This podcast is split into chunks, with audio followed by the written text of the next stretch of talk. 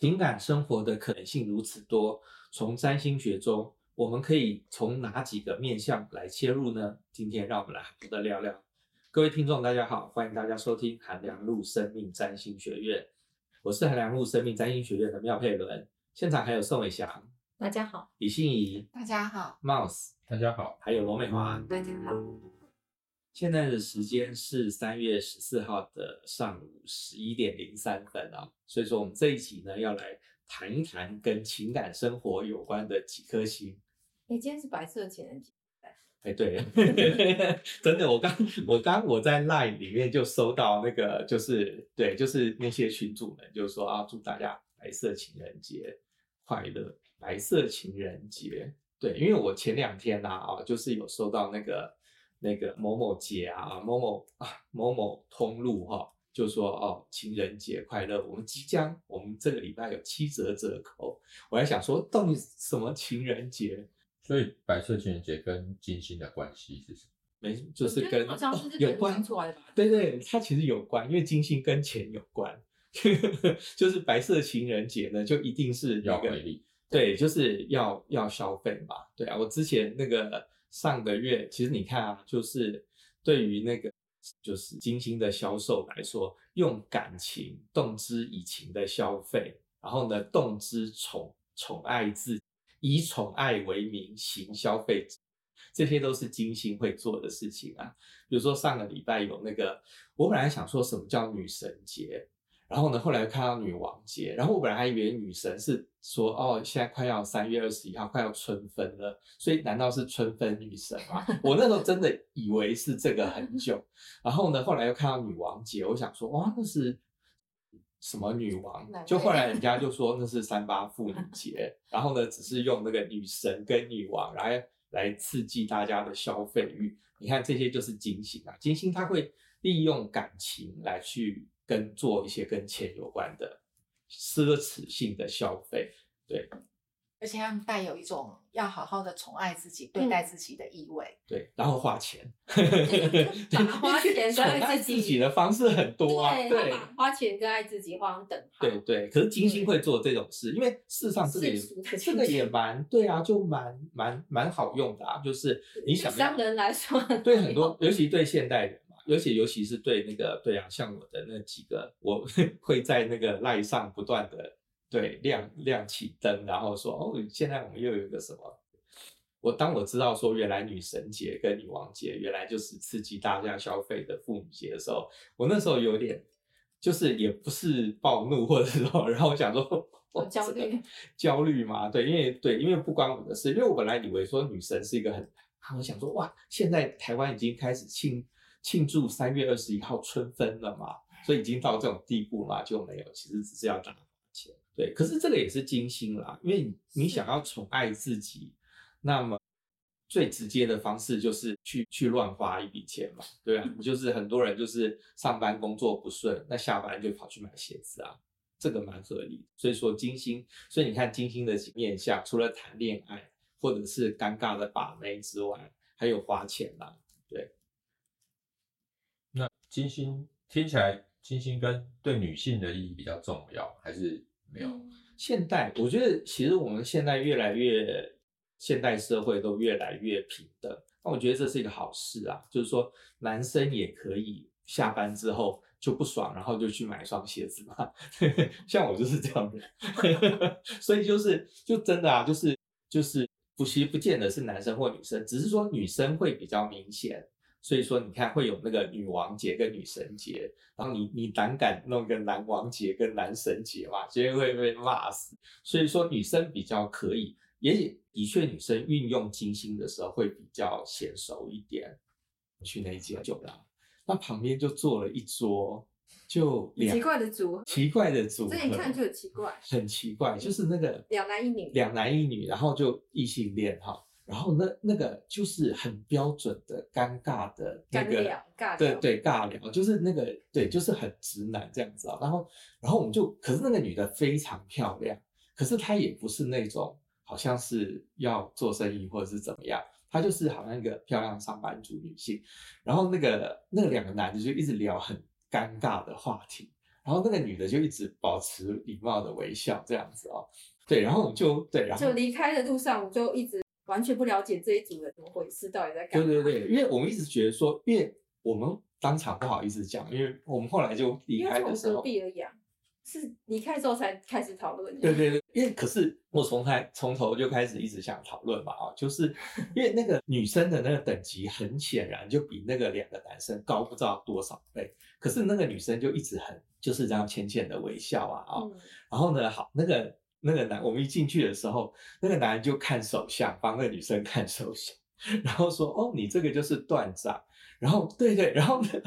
那个女生，那个女生就这样很礼貌的就这样哦，那什么是断掌呢？我想说哇，这个女生怎么人这么好？好，anyways，就是那个后来那个就就罗美华去上厕所嘛哈，那结果呢哈，那个他们就开始问那个金星落在什么星座，对对，而且是那两个男生，然后我想说哦，哎，现在真的是已经是台湾是全民占星时代，而且那个男的还很就讲说哦，金星在天蝎。那你的情感生活都比较激烈一点，然后比较对他讲的都是对的哦，所以我那个时候就觉得很感动，说，哎，这样子该不会是我们的听众吧？或者是有从其他，就是说，就基本上他讲的内容都是没有问题的，对，所以我就一直就脑袋里就没有办法，这个就就陷入沉思，这样一边跟罗美华喝酒，我脑袋的一一边就这样转到快要宕机，就说，哎，他聊的话题好像也是不错的话题啊，哦。那可是到底是哪里出问题，就非常尴尬。然后我跟罗美华这样子讲，我就会觉得说，虽然他有讲出你觉得正确的占星的资讯，但是他没有把它内化，他只是把它 背背资料，然后再背再背出来而已。因为他我一听到金星天蝎，就觉得这个女生很难追。你用这么浅的方式去跟他接触聊天，对，很难。就是你如果没有一定的深度或一定的复杂的追求的方式，你只是想要靠着这种跟他闲聊，或者是说讲一些热门的普通的话题，就想要虏获他的芳心，是很困难的事情。好了，那我们现在再来回到学理啊，我们每次要回到学理，就是金星，我们要先讲一下金星。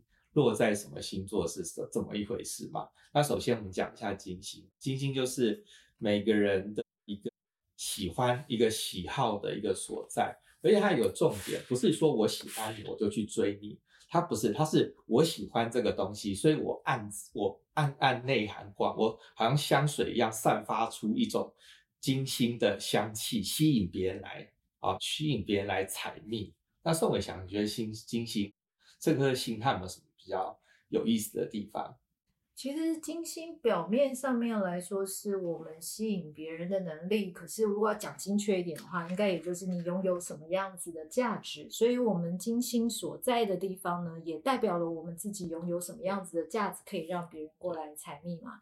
所以，假如你可以看你的金星落在不同的星座，那你就各自具有这一种不同星座特质的这一种价值跟能力。可是，这种价值跟能力，它不仅是可以展现在你的人际关系或男女交往上。形成一种魅力，它也可以成为你的所谓的这一个那个所谓金钱赚取的能力，还有你的品味享受的能力，然后这些也都会从我们的个人价值当中能够换来的这些资源。哎，我刚刚觉得宋伟想讲一个关键字，我觉得很很好，哎，就是魅力这件事。因为我们其实呢，你要看这个人的魅力哦，他散发出一种什么样的魅力，真的是要从他的金星啊。那刚才说金星的位置，那我就把它再解释清楚一点。那我们说金星落在天蝎，这就是一种位置嘛，对不对？因为有的人金星落在处女啊，像我金星就落在处女啊，或者是说像有人金星落在别的地方，那你金星落在的星座。就会透过这个星座的特质去散发出那个他的魅力。康宁，觉得呢？哦，我我我个人看待是，就是金星是让我觉得开心的事物，所以我会想要去追求这些让我喜欢的东西围绕在我身边。然后，那我自然而然也是跟这个世界传递出一个讯息，说这些东西可以靠近我，然后我愿意跟他们在我身边，我会开心这样子。然后他就就是也就是延伸出刚刚我想讲的那种价值，然后还有你散发出来的魅力跟吸引力，嗯，对，所以它本身它我对我来说，它的核心的价值就是核心的意义啦，嗯、就是开心。对，对那哎，金星天蝎，你有没有什么要发表的？今天就是会把这些 对，我想我想说，你刚刚一定这样。就是因为刚好那个时候那个男生讲今天，你那个时候刚好去上厕所，对，我没有听到。你那时候没有对，要不然你在现场的话，应该会马上怒发冲冠。没有啦，就我觉得天蝎是一个比较隐藏的星座，今天天蝎不想让人家知道他喜欢什么。对对对，进那个同样点头捣蒜的。对，因为有一次我妹妹在跟我聊那个感情的事情，然后我就说，有的人可能他一。交到男女朋友就会公诸于世，然后非常公开让大家知道。嗯、然后因为我妹妹是金星双子嘛，所以就是 对迫不及待会跟大家分享。然后我就说我不会哎、欸，嗯，就是对金星天蝎来讲，就是他开始谈恋爱，或者是说他有喜欢的对象的话，他反而会藏得更深。对，然后就是即使有正式交往的对象，或者是要到一定稳定的程度，而且只给自己最亲近的家人朋友知道，绝对不会。公开，嗯，公诸于世，这么大啦啦的让大家知道，基本上是。对，因为它跟天蝎的这个本质、本质、保密的本质有关系。对对，嗯，因为天蝎这个星座哦，我想各位听众可能对他都不陌生。你既然会来听我们的的 podcast，表示说你对天蝎一定是有有一定程度的了解了。可是我觉得天蝎它有一些特质。很容易被误解的，比如说大家都觉得天蝎很有手段啊，很会逗别人，很会宫斗之类的。可是其实呢，它的本质是一种深层、深刻的、集中的能量，很爆发性的一种爱。所以说呢，好，那大家可能就会想说啊，那这样什么星座不是爱？那像双子，双子本身就有很多种啊。对对对，就爱有很多种，可是呢。你相较之下，对，我有听到你妹说哦，金星双子那还蛮 easy going 的嘛，嗯、就是说它不像金星天蝎这么放得开啊，哦，放得开，对，不是，就是听放不开啦，放，我们是很对，金星双子是很放得开，对对，啊。那我刚才又想到另外一个议题啊，就是说你说那个天那个金星天蝎的人，如果他有爱一个人的话，他会想要尽可能的把它藏起来。不想要让别人知道嘛？哦，那我刚刚就想到说，哎，那这样暗恋暗恋这回事，因为我刚刚讲，就是我跟罗美华去喝酒啊，是因为说我们之前去听个演讲，那那个演讲的那个老师就花了蛮多时间在讲暗恋这件事啊。可是我就想说，可是暗恋这件事好像又跟金星天蝎没有关，它好像跟金星双鱼比较有关，对不对？每个星座都会暗恋吗？只是表达的方式不一样。对对对对，嗯，举几个例子吧。嗯，金星天蝎应该是就是真的就是秘密的恋情，那不一定是单恋，有可能公开，但是不想让人家知。就对对对啊，那个金星天蝎的话，他他那个不太算是恋，就是说他基本上就算是已经在一起了，他也没有想要让别人知道，因为是两个的事情啊。对对对啊，这个好，没有那个这个思维好天蝎，我们没有要放 闪，基本上对对，因为如果是金星狮子的话，就一定要噔噔 我谈恋爱了。对啊，那或者是像我最近认识一个金金星天秤，他那个状态又不太一样，就是呢，他不他会蛮喜欢让人家知道说他现在正在有有对象，对。可是他也不是晒恩爱，就是说像晒恩爱这种事，应该是比较金星狮子会比较有的状态。对，那刚刚说金星它是一种美学嘛，那其实在，在就是说它也不只是在恋爱层面啊。那像是说我认识的金星天秤，他有一次告诉我一件事，我觉得非常好笑，就是说呢，他这辈子、哦，他没有什么，他几乎如果可以不不。没有需要的话，他一定不会去传统菜市场，因为传统菜市场有味道。然后，对，他觉得那个味道不是他可以接受的。然后那个杂乱啊，他有时候就是爸妈会逼他，比如说过年什么去买东西，他都一定是速去速回啊，就一定赶快买了，他就赶快要逃出那个菜市场。所以说，你看金星的话，它也会是牵涉到一个美学品味。那你们还有没有什么金星其他的美学品味？可以跟大家聊聊。我觉得天蝎好难取悦啊，没有办法吃个东西买个东西就算。因为天蝎要不然就是全有，要不然就是真的对对，我刚刚想讲这个没有中间值。对对啊，所以他们没有办法妥协。可是问题说，整个世界大部分都是妥协下的结果，所以这个对于金星天蝎来讲比较煎熬。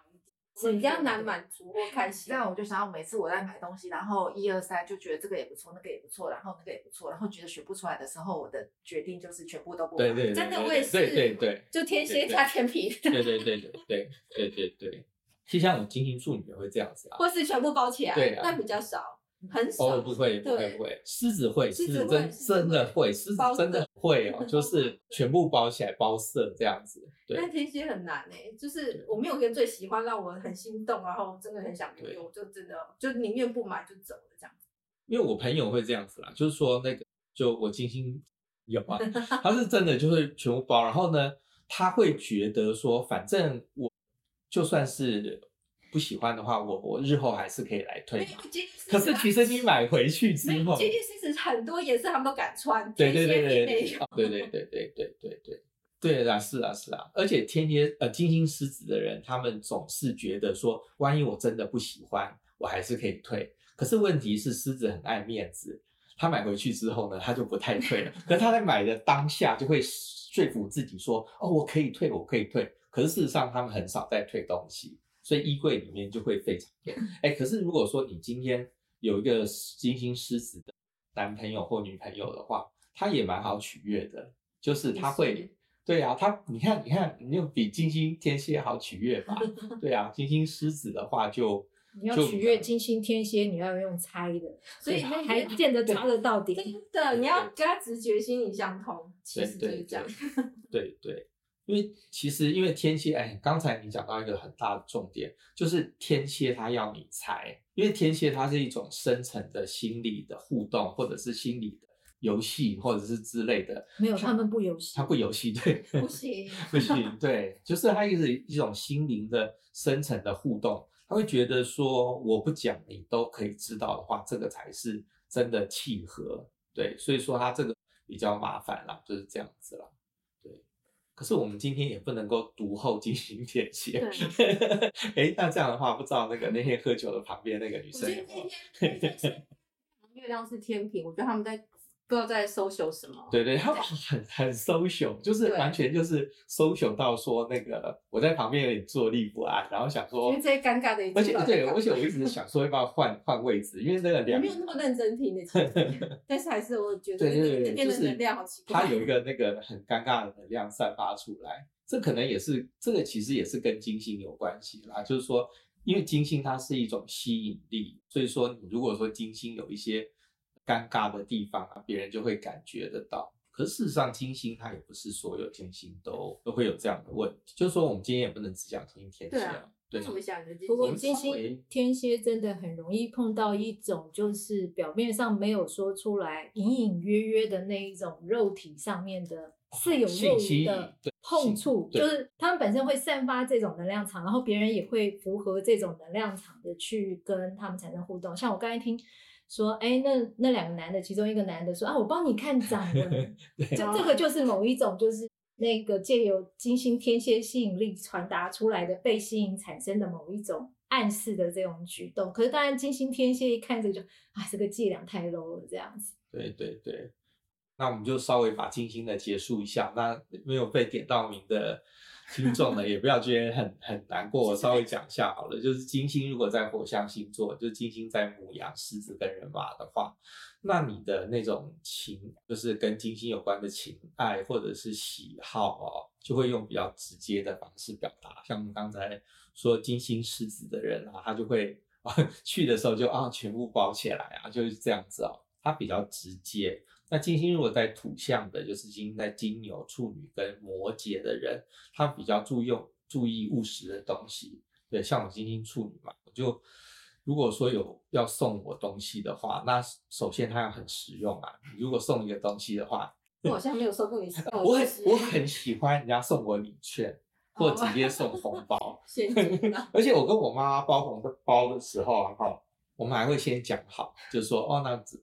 大概怎么包？然后你大概要包多少？大概包多少？然后就就是它就很实用。那金星在土象星座都会有这样的一种倾向啊。而且金星在土象星座的人，他们对于肉体的接触的需求量是比较高的。对，我就有听过，好像金金星金牛他不谈远距离，因为他觉得根本就碰不到摸不到在干嘛。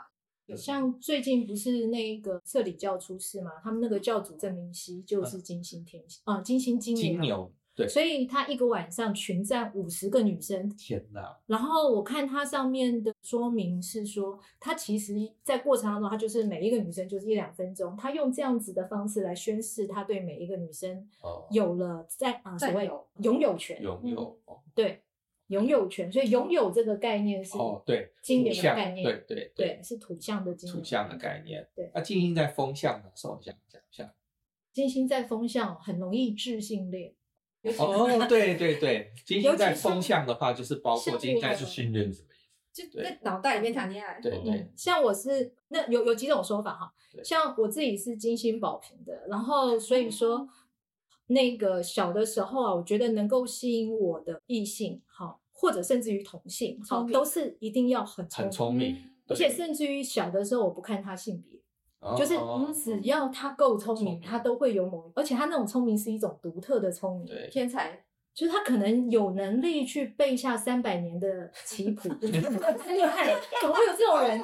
我就会被吸引，我也是，我也是，我会，就金星风向，哇，这神金星风向就包括，而且他要能够跟我聊很多的，真的真的会是那种世界百科，好，就是金星。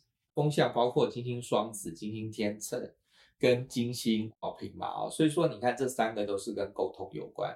你如果说金星双子，哎，所以说你看你妹啊，就是她谈恋爱的话，应该是要对方是好玩的人，或是大量聊天吧？对，大量聊天。因为我在想说，你看、哦，就是你看你刚刚说那个自信恋啊，我就觉得真的很有道理。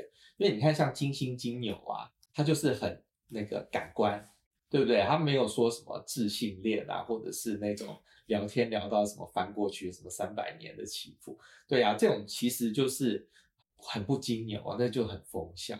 那金星如果在水象星座的话，就是巨蟹、天蝎跟跟呃双鱼哦，这个就比较样呢？就是情感要有共鸣吧，就是在连接情感，或讲一些抒情或是情绪。感觉一样的话，就觉得哇，我们是同一国的，我们好有缘。对对，那我们刚刚说那个跟罗美华去喝酒的时候，他们一进去，他们就在看手相嘛。那我前阵子看一本书叫《蓬莱仙山》啊，那里面呢，那个作者就哎，不是蓬莱仙 山，另外一本对对，另外一本，那个作者另外一本《仙女日常奇缘》，它里面就讲说那个看手相，它有一个 chapter。就在讲看手相，它书里面还有那个手相的图啊，那我们就看说，天哪，我的婚姻线为何如此之短？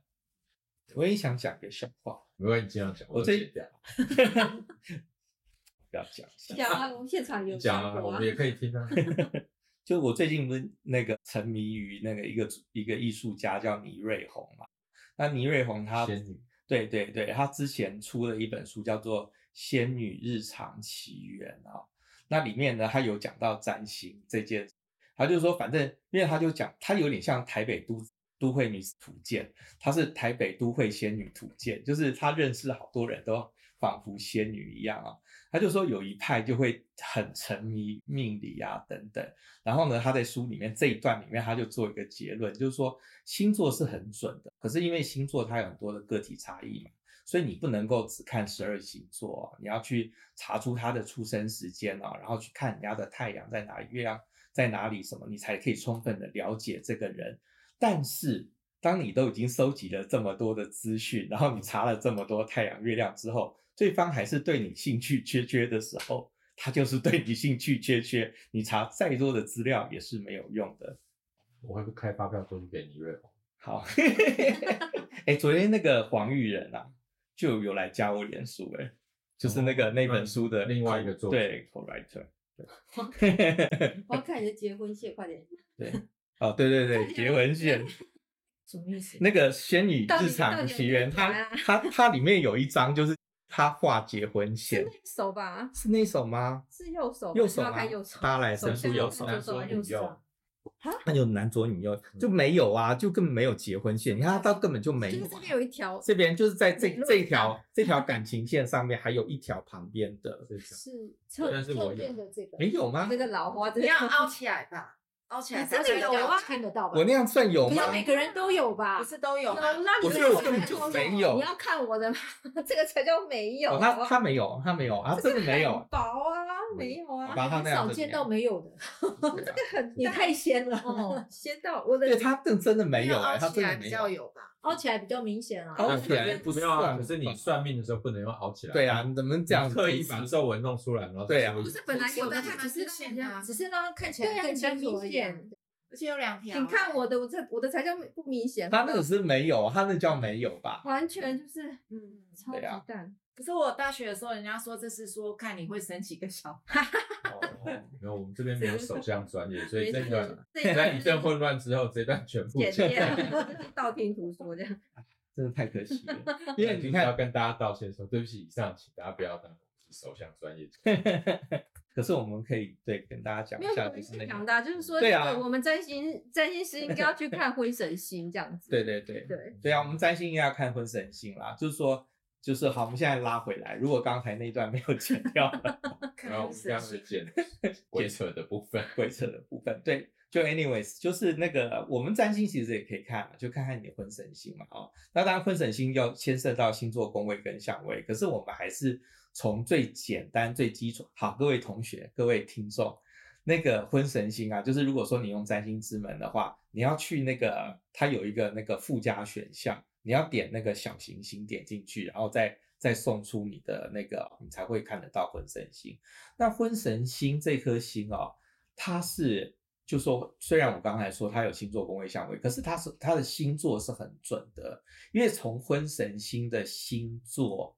你可以找得出你这个人对于婚姻的看法是一个具有一个什么样的一种想法哦。那像我自己婚神星在处女嘛，所以说，所以就可以想象啊，我对于婚姻的伴侣，我是希望他是用的，对，他一定可以帮我做一某一件事情。那我交的历任的伴侣也是啊，不是会帮我剪头发，就是会开车啊，或者是就他有种处女座喜欢有一个工具人的这种。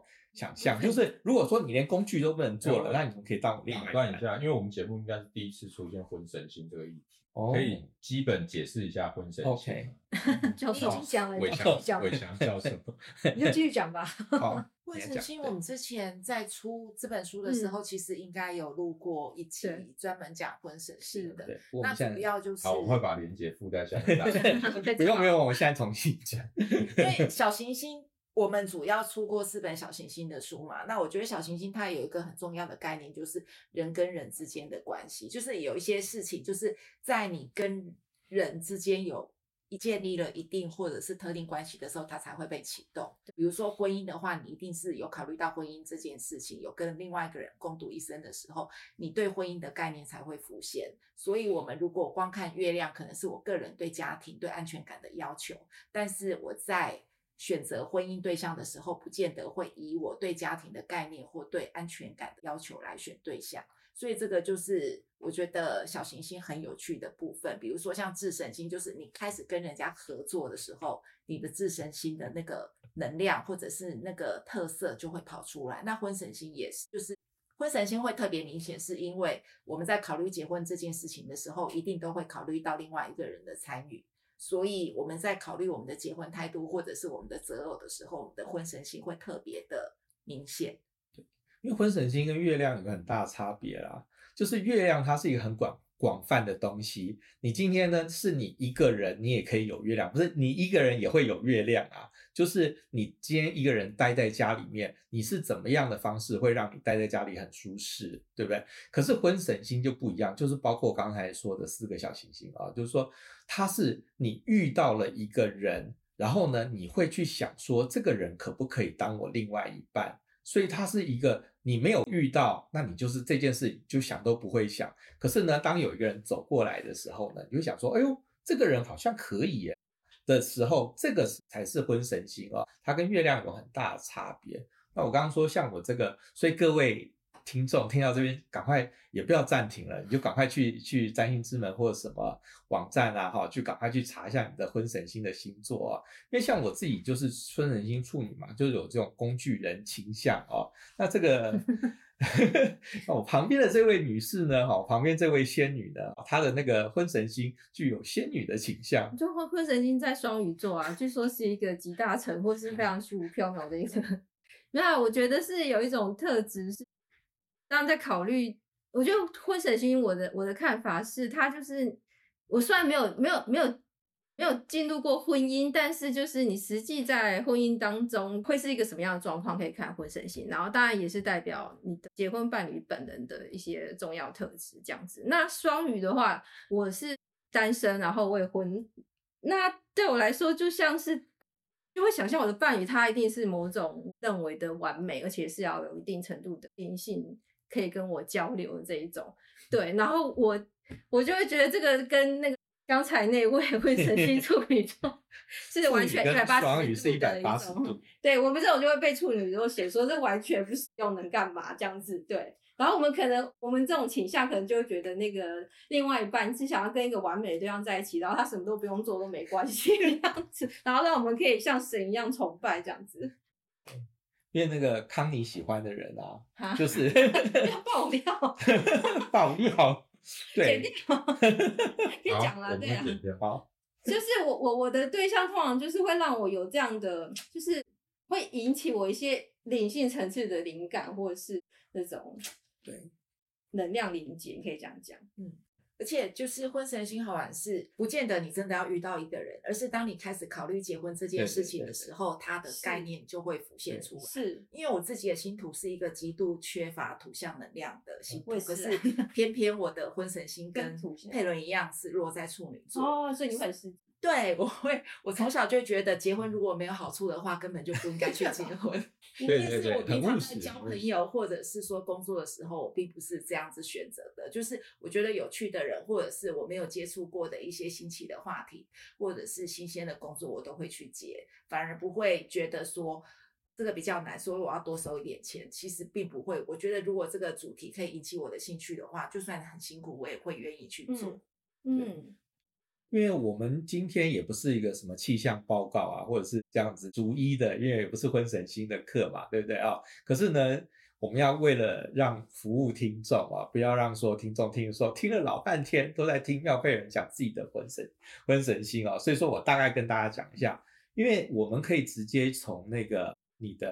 婚神星落在什么属性的星座啊？来看，比如说呢，婚神星落在火象星座啊，比如就是火象星座包括了母羊座、狮子座跟人马座嘛。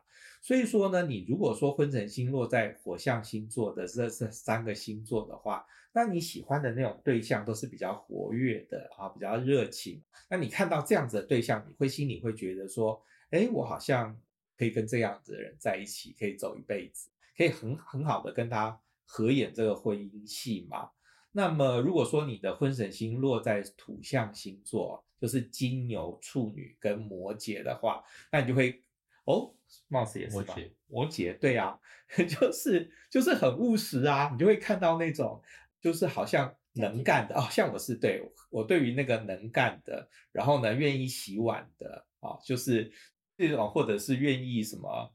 开车的，愿意去做苦工的哦，对啊，那我都觉得非常的欣赏啊、哦。所以说，这个是婚神星在土象，所以比较崇尚传统的婚姻关系，也不见得耶。你会对婚姻这件事情会非常认真，你需要一个有承诺的、负责任的婚姻。那就对我来说就是比较传统。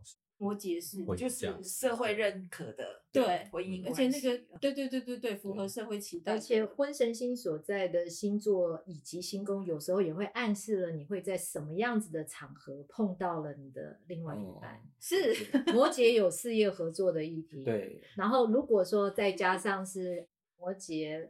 我以为是婚有色，婚有事，传统也有可能，有可能，有可能，有的对，不排斥啊，不排斥啊，不排斥。可能是事业上面的客户、同事、父母相亲，婚有色都。哎，我爸以前很热衷帮我相亲的，我每每次相亲必翻脸，然后离家出走。然后摩羯其实也是年长的，地位有地位的人呐，对对，这也是一个，所以会考虑父母或者是媒妁之言，可能会啊，对，会考虑会考虑到社会的想法，我觉得不可能不。对对对对对，哦对对，你讲这个是核心，你讲的这个才是核心。那个刚才帽子说的那个是比较形式上，嗯，可是那个那个所谓的传统是因为对对对，它的核心是是，对，是大家可以接受的这个地方。像那个双鱼的话，就 range 非常广，只要那个 feel 有对。对，我就曾经碰过有一个男生是婚神星天蝎，结果他娶了一个婚神星金牛的女孩子。哦，那，那个女孩子在婚前的时候就和这个男生说，如果说你要娶我的话，哈，那以下几个条件你必须要做到。第一个，台北要送我一栋房子；第二个，我的钻戒一定要比我妹妹大。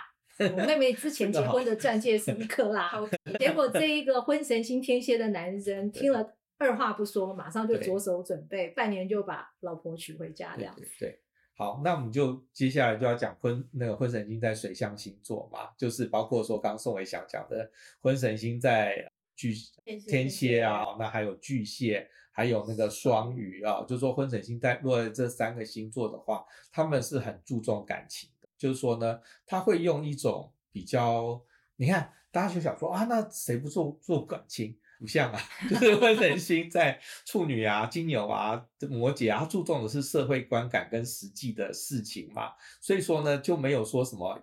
那个叫什么？冲冠一怒为红颜，我们没有冲冠一怒为社会。没有，我觉得我我我自己我自己是这样觉得，我不是不在乎那个用的功能性，因为我跟我倾向跟性一样，就是如果如果那个是没有用的。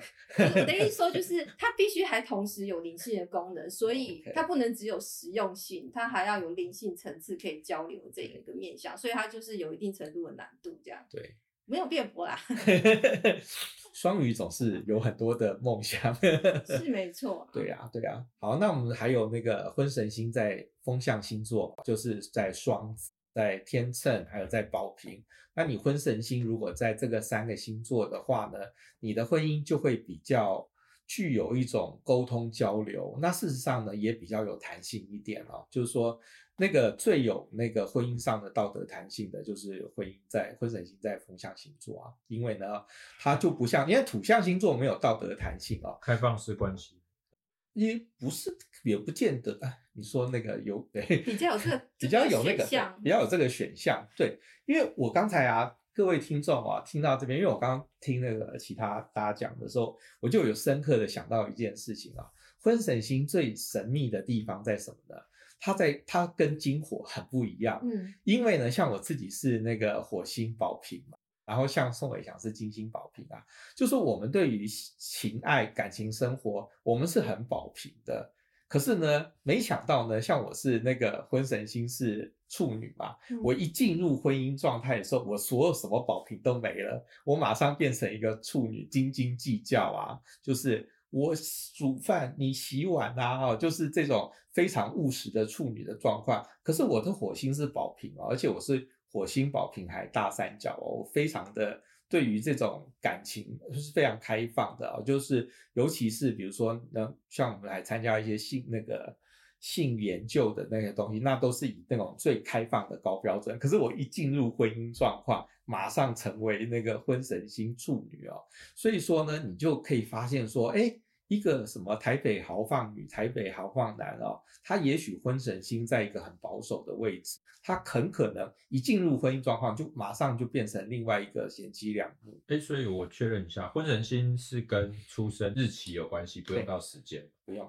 对，只是说你有时间的话，你就会看到婚神星在哪一个宫位。对，可是我们就不用看这么细啊，就是因为婚神星走的其实也不快啊。对。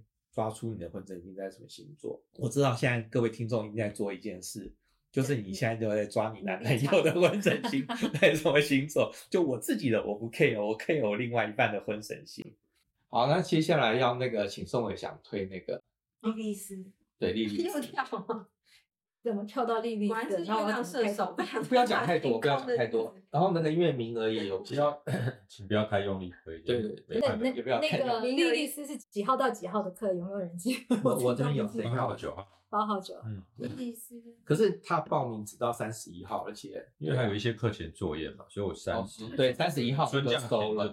对对，但。刚刚讲，他现在已经，我们只收二十四个人，我们现在已经已经，对，刚刚已经十九个人，十九个人，所以你也不用太用力，所以你也不用太用力推了。那我们是不是就直接这一段就当成我们的推文，不用太用力推，这样讲？就讲这一段就好。这个很好听，这这个太对啊，太太前卫，不要你像操作，不是这样太前卫，不是你这样太前卫，对啊。就总之我们这一集在出来的时候啊，因为那个。莉莉丝的名额非常的有限哦，所以说呢，现在报名也差不多了。有兴趣的听众呢，就上活动通搜寻占星，看看莉莉丝还有没有名额。那如果没有名额的话，那就抱歉，那我们就。但是我觉得要解释一下，我想课要比较提早结束报名的原因。OK。嗯那那个呃，我们这个课程在四月八号、四月九号上课，可是我们的报名时间在三月三月三十一号的时候，对，就结束了，就结束了，而且可能会提早结束，因为现在已经快要满班了，对，已经快卖完了。然后我我相信，可能是因为像莉莉丝、黑月这样子的课程哈，那个在台湾比较少开，然后也会是很多占星学习者一直想要了解，可是不知道怎么样下手的一个。工具啊，然后嗯，所以这一次就刚好借着前前一阵子很多所谓社会大事里面都有出现跟那个时候的流年莉莉丝相关的效应，我就觉得哎，应该也可以把这个莉莉丝的课程来开一次跟大家讲。其实这个也是我们南瓜从嗯生命占星学院第一次开莉莉丝对对对课程，之前有几次想要开就都阴错阳差。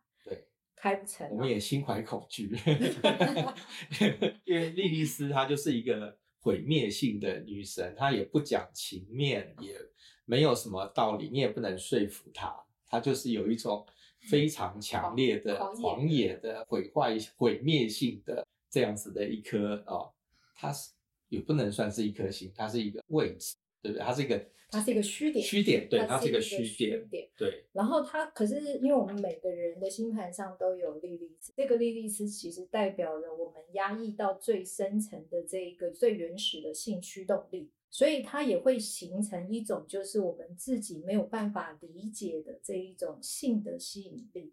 然后可是呢，它同时又夹带了某一种所谓那一种呃所谓长期。被压抑的这一种情绪，所以一旦它爆发的时候呢，就会形成像刚才妙佩文所讲的那种疯狂的、不可克制的，没有办法，玉石俱焚的，对，然后甚至于具有某一种报复性的、怀疑性的、猜忌性的哈这样子的能量，这种能量在每个人的身上都有，然后呢，它不见得会在每个人身上都有一个明显作用，可是随着我们生命在不断成长的过程当中，你一定会偶尔有时候，你就会发现你自己出现了一种在面对外面的环境、社会或者关系里面，有一种想要把自己豁出去的那一种感觉。通常那种豁出去的感觉一旦出现的时候呢，往往很容易就是受到了这一个黑月莉莉丝的影响。所以我也觉得了解自己的黑月莉莉丝，其实是对于我们做人做事，还有对于自我哈深刻的这一个心理议题。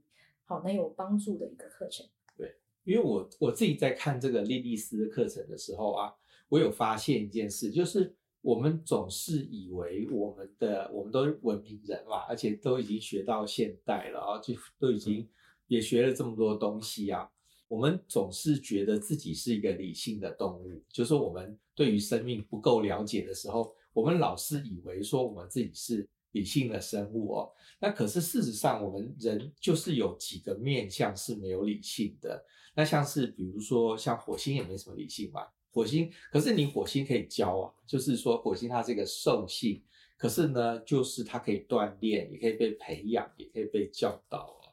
那可是呢，基本上火星就好像你丢颗球出去，你的狗狗就会冲出去捡那个球哦，它还是有一个非理性的地方。可是莉莉丝的话，它更吸引人的地方就是它甚至不像火星这么容易被训练。宋伟祥，你觉得呢？基本上它是没有办法被训练，对对，是不可控的吧？对，所以说完全不可控。对，所以说它的那个它的吸引力，我想应该也是在这个地方。对，它是一种被我们称之为叫野桃花的一种感觉。野桃花，对。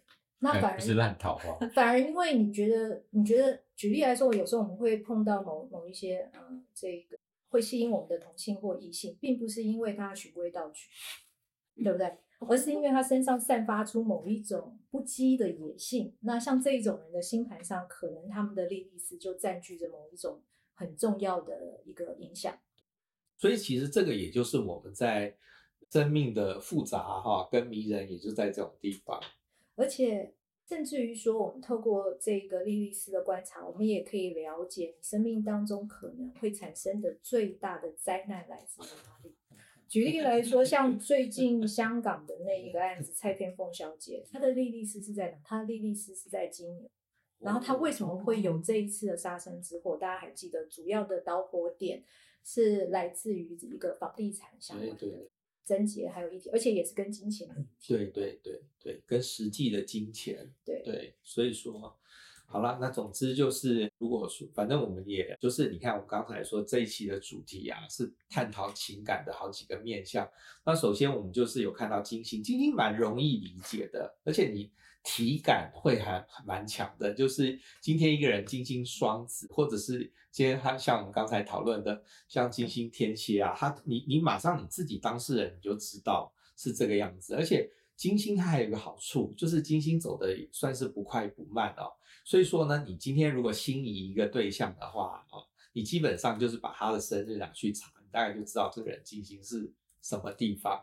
那金星呢，它跟太阳是接近的，它在。因为金星跟太阳它的度数哦是就是横跨大概就是两三个星座，所以今天如果说一个人是太阳双子的话，那他的金星就只有可能是在母羊、金牛、双子跟巨蟹跟啊，他就是在这个范围之内，所以说呢，你蛮容易去掌握说哦，我的金星我喜欢什么。那知道自己金星喜欢什么很重要啊，你才知道说什么样的魅力就会去散发。因为我有遇到过这种啊，就是自己金星明明是在比如说摩羯或者什么，他就一天到晚很羡慕人家那个，比如说能言善道啊什么，可是那个就不是他的金星的强项，你也不用羡羡羡慕别人，你自己有个强项。我们又讲金星，又讲 Juno，可是这两个是完全不一样的东西。对对对对对，然后我们又讲到，对，深刻就是之前我有看过一个图啊，然后那个女生她的金星真的是被刻的乱七八糟，可是她的 Juno 很漂亮，就是相位都很好。然后那时候她已经结婚了，我就跟她说：“你是不是以前谈感情很不顺利？可是结婚以后突然觉得好像猪羊变色，一切都变顺。” 就说对，感觉真的很明显，就是所以这个就是也是要去区分的部分。当然，金星我们我觉得在金星的状态，我们都还是会以自己的感受或自己的喜好为主。可是当我们开始考虑婚神星，就是开始有另外一个人的因素介入以后，我觉得。另外一方面也可以讲说，我们在婚姻里面其实是比较愿意放下一点自我，或者是自己的喜好或坚持，会有一点配合跟妥协。就是当然这个也要从 Juno 所在的星座跟相位来看，但是这两个是截然不同。所以你跟一个人的金星或许很合，谈恋爱谈得很高兴，但是结婚以后会觉得好像完全是这 种，然后进入了另外一个世界。其实这个就是两者之间很大的不同。对。我上次啊，就是我在开读书会的时候啊，刚好有讨论到很类似的问题啊。那我们就那个读书会里面就分成三种，一种是刚开始谈恋爱的，一种是那个已经同居了啊。那另外一种我忘记了，反正就那个刚开始谈恋爱哦，一种是谈恋爱谈了很久的。那这三种呢，就是那我们就问说，那刚开始谈恋爱当然是很愉快吧？那那个谈恋爱很久的啊，那他比如说，诶，一直然后都已经十多年了，还是维持着这种恋爱的感觉啊。那那个可是住在一起的那两对啊，他们都这样眼眼神涣散啊，哈，就是说，哎，那你们那种热恋的感觉是什么时候消失的？就那两对哦，就说他搬进来的那一天就消失了。所以说，你看，其实就是光是这个还也还不到分神性的地步，啊，可能只是从五宫走到七宫啊之类的这种议题哦，他就已经截然不同。那我就说啊，那你们都没有感觉了？他们就说，对啊，可是现在就变成很像一个，你也就是一个生活的伙伴，可是呢就没有热恋的感觉。所以说，这个就是一个，我们光是从这种这个，我刚才讲这个都还不用扯到占星。大家就已经可以理解嘛，就是我们日常生活中就是有很多的面相哦。那首先就是金星是一个面相，那或者 Juno 婚神星是一个面相，那还有这种刚才宋伟祥讲的那个莉莉丝也是面相。月亮也很重要。月亮对，月亮的话它是亲情的面相，还有住在一起当室友的，对，安全感，安全感，对、啊。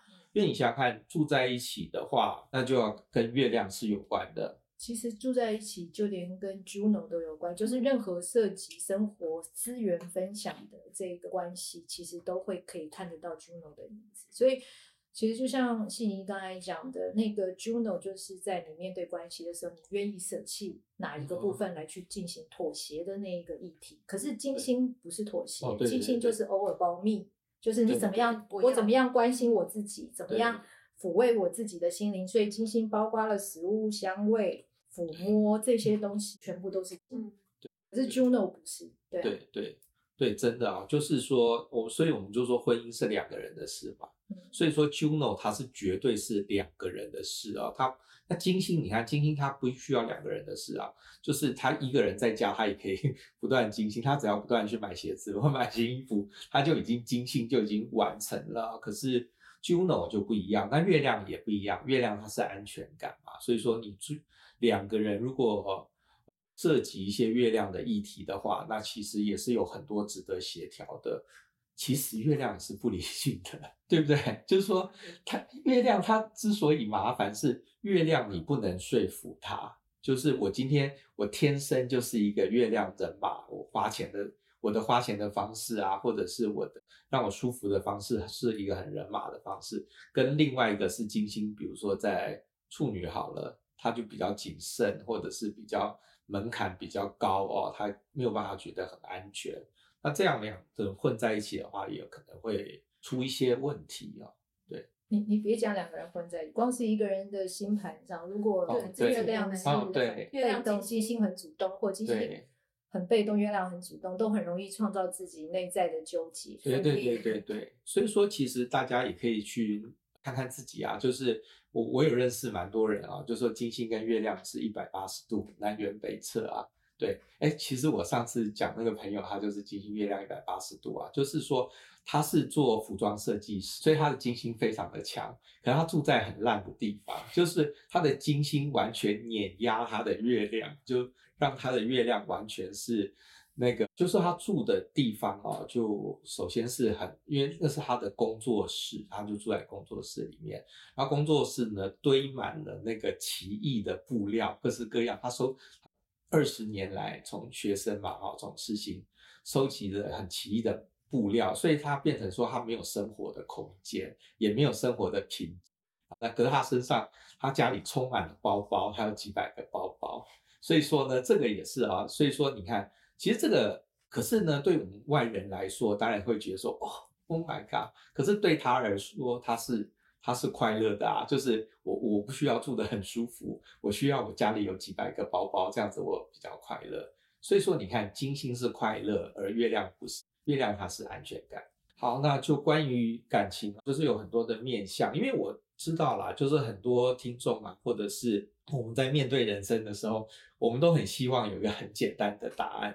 可是呢，你看，光是我们刚才讲的，光是感情这件事，那大家可能会有人希望说，我有一个绝对正确的答案，或者我有一个真命天子，或者我有个 Mr. Right。可是事实上，到底这个真命天子，他是满足了你的月亮呢，还是满足你的金星，还是满足你的婚神星，或者是他是勾引出你的莉莉丝啊？这个都很可能。都是你的命天子啊，所以说呢，大家也不用说很狭隘的觉得说，哦，什么人就一定是怎么样，或者是说我星图里面我就一定得要有什么样的人。事实上，它的可能性是很多。从星图里面呢，哦，比如说我们讲金星好了，他可以看出说，哦，你大概会喜欢什么样的一个范围啊，一个领域。可是呢，你就一定天天底下七十亿的人，一定只有一个真命天子吧？事实上，新土并不需要你去做这么狭隘的限定啊。